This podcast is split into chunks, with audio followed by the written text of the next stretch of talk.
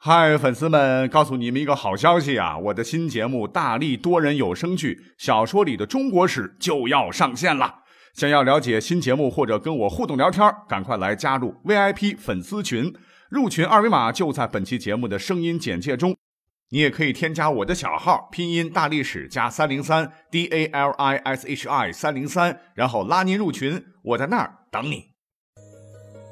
管他正史野史。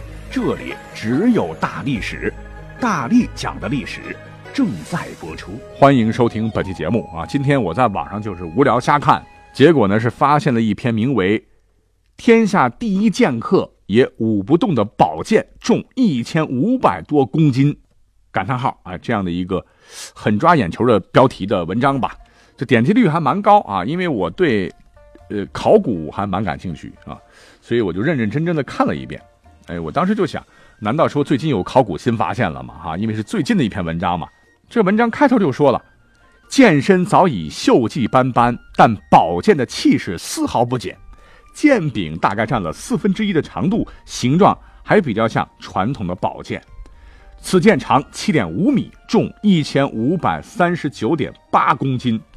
它不像普通的宝剑那样是两面的，而是呈棱形。那这也显出了它的巨大。这把大宝剑呢，啊，也是现今出土的剑文物中均无剑能及的一把剑啊，因此被誉为天下第一剑。这就是文章大概的意思了。我看完这个文章以后呢，是脑袋当中是闪了三个问题哈，梆梆梆。第一个就是看了半天，这个文章似乎没有告诉我们这把大宝剑是啥时候出土的。第二个是大宝剑是用来干嘛的呢？我就好奇的就查了查哈，原来这个大宝剑。是一九八八年九月八日啊，在当时的山东省兖州县的这个宝子乡，在当地的四河大桥下被村民发现的啊。那么也就是说，根本不算什么新闻，而且这把剑呢，也不是用来劈人的哈，是当时呢这个地方水患严重，那古代官府就铸了一把，丢河里用来镇水所用。所以就说嘛哈，文章写得好啊，不如标题起得好。还有啊。最关键的就是第三个疑问啊，结尾说他是天下第一剑的名号当之无愧。这个喜欢历史的我就表示不服啊，因为在历史上有十大名剑，拿出哪一把来那都是牛逼闪闪啊。你说光看重量就说是天下第一剑，那明显这十把宝剑也表示严重不服啊。这古代十大名剑哈，每一把都有一段可歌可泣的历史传说啊。所以今天呢，我们不妨呢顺着这个由头啊来讲一。下剑的历史啊，断的不对啊！讲一下剑的历史。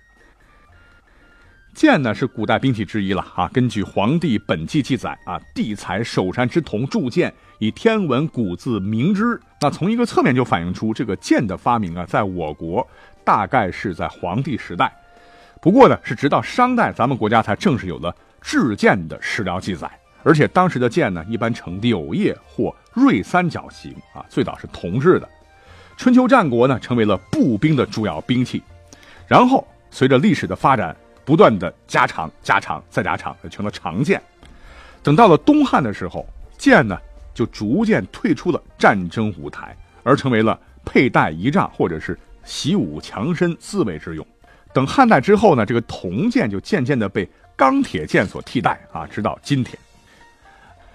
总之啊，虽然说战场上剑用的少啊，而且多用作仪仗或自卫强身之用，但是作为百兵之君美称的宝剑啊，仍然是受到古代文人墨客、武林大侠以及上层人士所喜欢。于是乎啊，历史上就出现了赫赫威名的十大名剑。哪十把名剑呢？我们就从后往前说哈。第十把剑叫做成影剑。根据文献记载，这把剑呢，相传出炉时是角分成影，雁落望归。这个角是角龙的角，雁是大雁的雁，故名成影。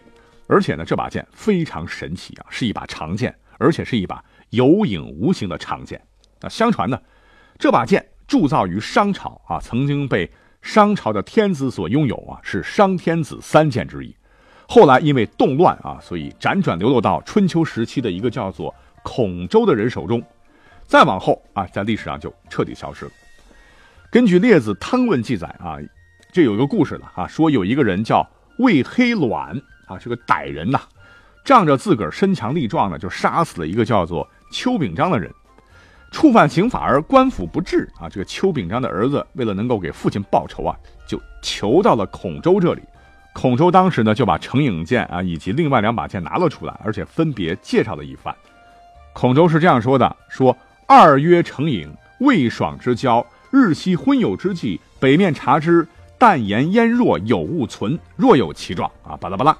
翻译过来就是说啊，这把剑啊，只能在早上太阳即将升起而未起，或者是下午天色即将黑下来的时候，把这把剑的剑面啊对着北方，哎，才能看到一丝朦胧的剑形，而且呢，并不能完全看清是什么形状。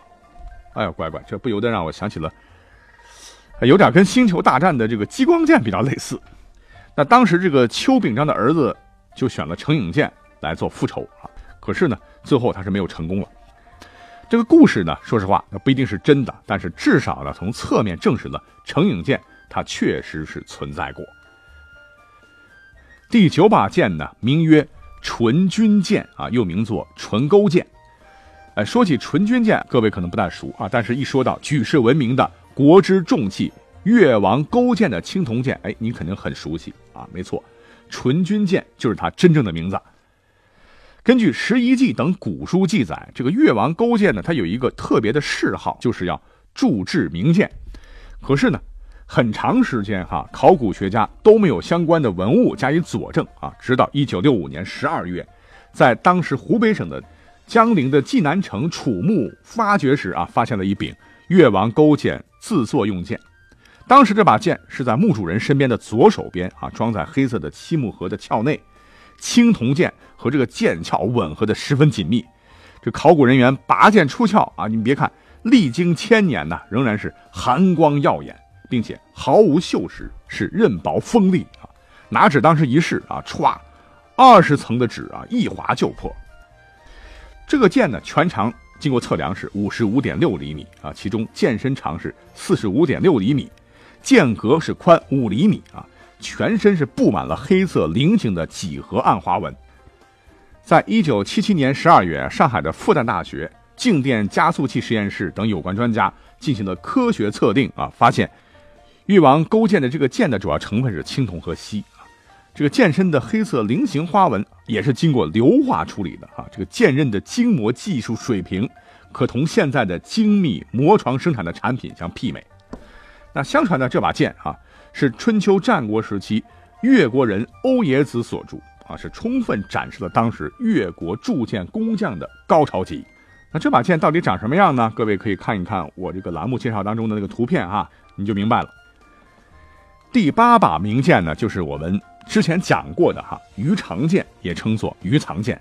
相传呢，依然是欧冶子为越王勾践所制啊。它的制作呢。还有一个神奇的故事，说当年欧冶子啊是使用了什么苏锦山之锡、若耶溪之铜，经雨洒雷击得天地精华制成的。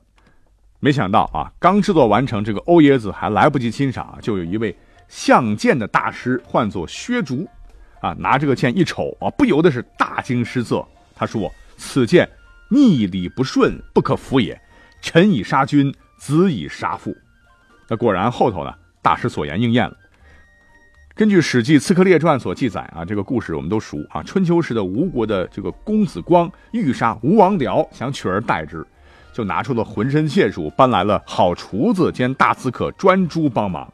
所谓是士为知己者死啊。这个专诸为了报恩，在一次公子光宴请吴王的时候啊，把鱼肠剑藏在了鱼的肚子里啊。虽然说鱼王僚啊吃饭吃得很爽，也有三重盔甲护身，亲信更是不离左右。可万万没有想到啊，刺杀的武器竟然藏在鱼肚中，也万万没有想到啊，竟是这把短小如匕首的剑啊，刺穿了三重铠甲啊，让他是死于非命。专诸呢，行刺成功，被剁成肉泥，但是却成全了公子光登基称王，成就了一方霸业。那故事归故事，那鱼肠剑，哎，历史上到底长啥样呢？据说当时清朝有个人啊。他家中呢是藏有战国时期啊鱼肠剑的墨拓本，从拓本上看，这个鱼肠剑是满刃花纹毕露，非常的漂亮哈，宛如鱼肠一般啊，所以鱼肠剑的名称啊也是由此而来。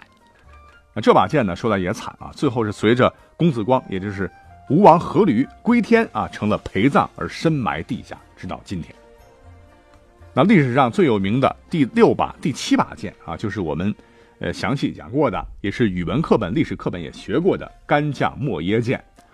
根据大约成书于东汉末年的《吴越春秋》记载啊，干将当时是采五山之铁精、六合之金鹰，以铸铁剑啊，没有想到三个月都没铸成啊。莫邪当时急了，是断发剪爪，投入炉中。然后呢，使三百童男童女是拼命拉风箱啊，呜呜的哈，这个火越烧越旺啊，遂已成剑。那所制成的两柄剑啊，分别就命名为干将和莫邪。那使用他们的人呢，根据记载啊，结局都很悲惨啊。各位都晓得，我也讲过啊，就不在这里赘述。那第五把剑啊，就是旷世名剑七星龙渊剑。《吴越春秋》里面哈记述了这么一个故事啊。当年啊，帮助阖闾灭越的伍子胥啊，因为故国楚国呀被奸臣所害啊，就亡命天涯啊，被楚兵呢一路追到长江之滨，前有滚滚江水啊，后有追兵啊，正在绝望时，有个渔翁划着小船而来，就把他载到对岸去了，命是保住了啊。他想谢这个渔丈人呢，就是把他的这个随身携带的祖传三世的宝剑啊龙渊剑送给渔丈人，还反复交代老人家。不要泄露自己的行踪。哎，没想到这个于丈人接过七星龙源宝剑，是仰天长叹说：“你这个王八蛋啊！当你是国家忠良啊，不图报，而今你却以我是贪财小人，我只好以此剑示高洁。”说完是横剑自刎啊，让伍子胥深深内疚了一辈子。再后来呢，这把剑就辗转落到了李渊的手中啊，成为了佩剑。那李渊死后呢，随李渊葬于县陵。第四把宝剑啊，各位可能也不太熟啊，名为太阿。那这把宝剑相传也是欧冶子和干将啊两大剑师所铸，是威力惊人呐。根据《越绝书》记载啊，因为这把剑呢，还曾经引得当时的晋国和楚国的血雨腥风。怎么回事呢？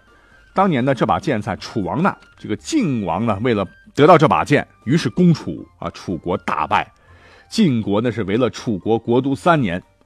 啊，就晋国就派了使者，恶狠狠地威胁他们说：“再不交出剑，明日将攻陷此城。”哎，这个楚王也是挺有志气啊，感觉受到了侮辱啊，小宇宙就爆发了啊。第二天就拎着这个太阿剑亲上战场，可是，一瞅啊，楚军势众啊，是旌旗遮日啊，楚王就觉得啊，这个仗可能是打不赢了啊，就很悲壮地说：“哎，罢了啊，但是为了尊严，今天呢，我就用自己的鲜血来。”祭奠你啊！对着这个太阿剑说，可是说来很神啊。当他拔剑出鞘啊，直指敌军的时候，只见一团无以匹敌的剑气是是激射而出啊，瞬间是飞沙走石，遮天蔽日。这晋国兵马惊惧啊，结果被楚军是一阵砍杀，全军覆没，流血千里。当然这是一个故事了哈，可是怎么听都觉得，哎，像那个《倚天屠龙剑》里的倚天剑啊，讲的是有点夸张了。啊，但是有一点可以肯定啊，这把剑确确实实在历史上存在过。根据记载啊，秦始皇曾经配过此剑。等秦始皇死了，那这把剑呢也被埋入了秦陵。那排行第三的哈，当属赤霄剑啊。这个汉高祖刘邦一辈子啊，我觉得啊都要特别感谢这把幸运之剑哦，因为他当时啊揭竿而起起义的时候是。史书载哈，斩白蛇，提三尺剑，立不世之功。这个剑啊，就是这把赤霄剑。根据梁朝人陶弘景所做的哈《古今刀剑录》记载，这个非常有史料价值的一本书啊，说这把剑是刘邦命铸剑师精心打造，是青铜材质，绣有花纹，饰有七彩珠，九华玉，是寒气逼人，刃如霜雪。剑身镌刻有两个篆字“赤霄”。啊，这把剑到现在已经找不到了啊。那第二把剑是什么剑嘞？就是战卢剑啊。相传还是春秋时，欧冶子这老家伙铸的啊。建成时，这铸了一辈子剑的欧冶子竟然激动的哭了啊，因为终于圆了自己一生的梦想。这把剑无坚不摧，是神兵利器。相传呢，战卢剑出炉时为越王勾践所得啊。勾践战败呢。被迫的就把这个战卢剑进贡给了当时的吴王夫差。然而吴王无道啊，是德不匹位，这个战卢剑竟然是自行离开，飞到了当时明君楚王身边。哎，我也不知道这个动力是从哪里来的，这个火箭嘛。从此，战卢剑啊就成为了正义和仁德的代表。关于战卢剑的神奇传说啊，《越绝书》啊，还有东晋的《十一记》以及明末冯梦龙的《东周列国志》等古籍均有记载。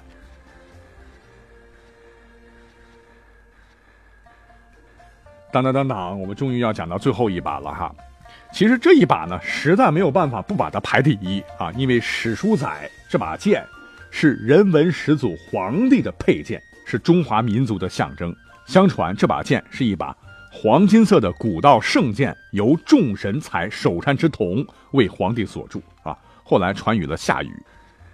那么这把剑长什么样呢？哈，史书记载啊，剑身一面刻有日月星辰啊，一面刻有山川草木，剑柄一面。书农耕畜养之术，一面书四海一统之策。再后来，这把剑为商汤所得啊，因为其内蕴藏无穷之力，为斩妖除魔的神剑。可是这把神剑呢，很悲催啊，没有名字啊，剑名不详啊，所以呢，很多这个玄幻小说啊，还有游戏里面说哈，这个皇帝拿的这把剑叫做轩辕剑啊，其实是无从得知的。总之吧，一期节目啊，我就是把剑的历史啊，还有十大名剑呀，在极短的时间内啊，尽可能的一股脑的跟各位介绍的差不多了。感谢收听本期节目，下期再会。